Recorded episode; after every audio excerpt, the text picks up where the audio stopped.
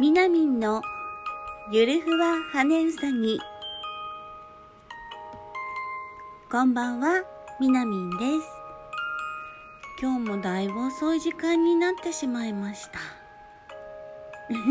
ここ2、3日ね、なんかすごーく睡魔が襲ってくるんです。でね、仕事が終わって、本当にちょっとの時間なんですけど、一休みしようって思ってゴロンってするとね結局寝落ちしてしまって気がつくとあ夕ご飯の支度しなくちゃってバタバタバタバタバタバタしてね こんなことするくらいだったらもうさっさとやることをやってしまってお風呂入って早めに寝るっていう方が疲れが取れるっていうのは分かってるんだけれども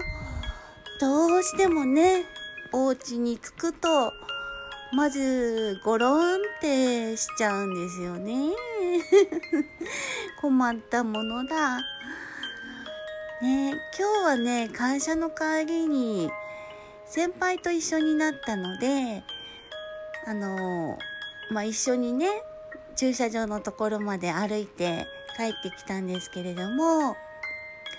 皆さん消毒？今、手の消毒ってね、あの、お店に行っても、あの、職場の出入り口とかでも、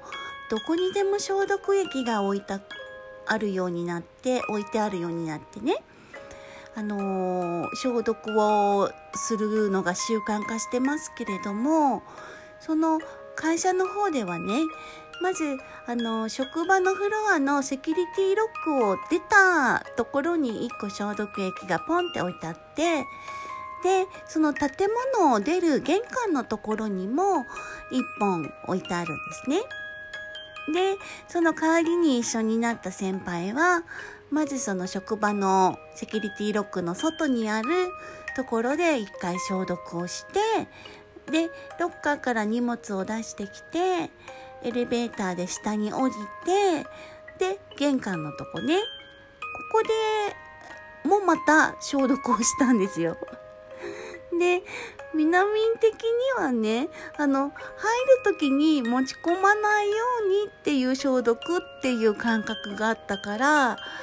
出る時にそんな2回もやる必要があるのかどうかっっていうことで先輩にちょっと突っ込んだらね、やるものはやれるの、やるのもって言って、あの、やれるだけやるのって言ってあ、そうなんですね。って。まあ、別にね、どこに菌がいっぱいいるかわかんないし、どこにウイルスがいるかもわからないしね。うん。やるのはいいとは思うんですけれども、まあこれ手荒れしちゃう人とかね、アルコール除菌なんかだと、アルコールに対してアレルギーがある人もいるのでね、ちょっとここ悩みどころだなぁなんて思いながら。でね、あの、昨日大阪の方で、うがい薬要素が含まれたものですね。あの、ポピドン用土イソジンのページにはね、ポビドン用土って書いてあったんですけど、どっちが正しいんだろう。うん。で、それが入っているものは、あの、まあ、菌だけじゃなくて、ウイルスにも効果を発揮するっていうことで、あの、実際イソジンのホームページを見たら、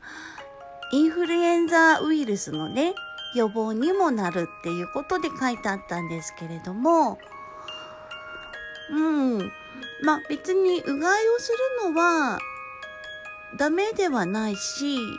とは思うんですけれども、ただ、この用土要素の含まれたうがい薬っていうのがね、ちょっと弊害があるみたいで、その確かにね、そういったあの菌やウイルスへのあの予防効果殺菌効果になるんだけれども、あの、取りすぎがやっぱりダメなんですね。あの、要素って取りすぎると、あの、甲状腺に影響を与えるっていうことで、あの、甲状腺でのホルモンの合成が、ホルモンってなま、なまっちゃった。ホルモンの合成が抑制されてしまって、甲状腺の機能が低下してしまう恐れがあるそうなんですよ。なんかね、ゴルフ・チャイコフ効果っていうらしいんですけれども、だからその、イソジン、例えばね、うがいをするときに、お水で薄めて使いますよね。で、これなんとなく濃い方がいいんじゃないとかってなんか、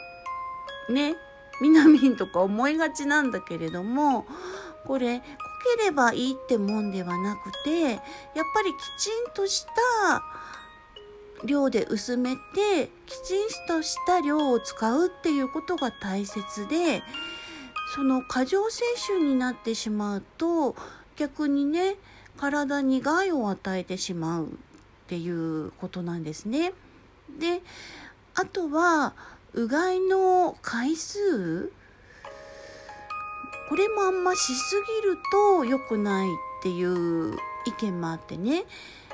結局喉は粘膜でできてるのでその殺菌とかねウイルスを攻撃するような用土の入ったうがい薬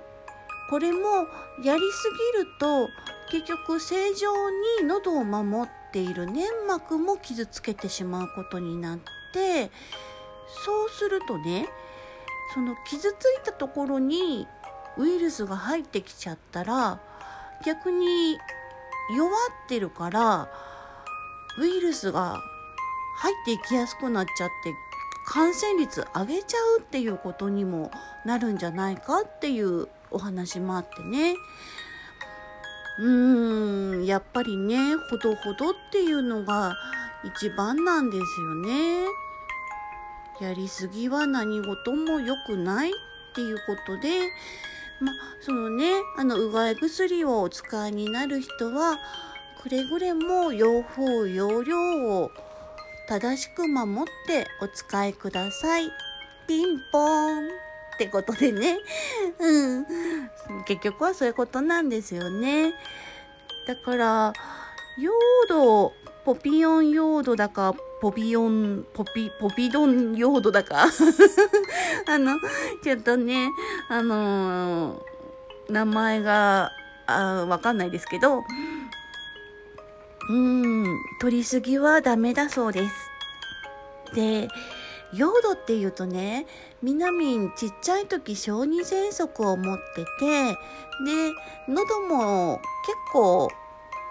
炎症を起こしやすかったんですね。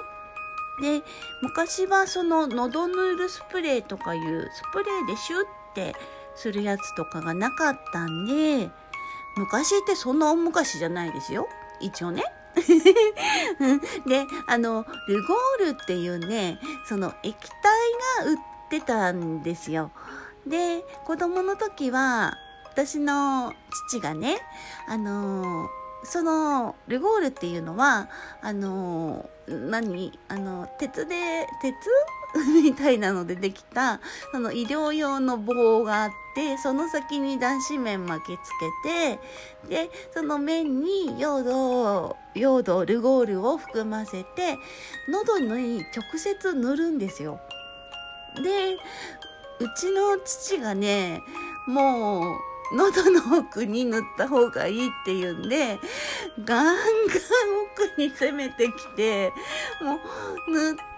てもらうと、おえっ？てなって、もうそのね、あのイソジンの味 そのものがすごくって、っていう思い出があったので、まあ、大人になって自分でね、そのスプレー用の喉ヌールとかをやるとね逆に物足りなく感じちゃう自分がいて。だってシューってねあの噴射された少しの液体だけ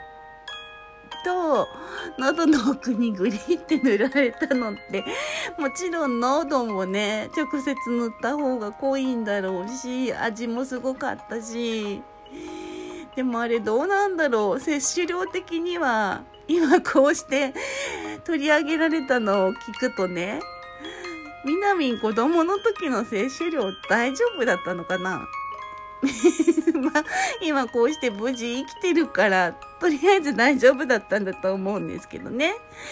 うーん。まあ、何事もね、ほどほどが大事だし、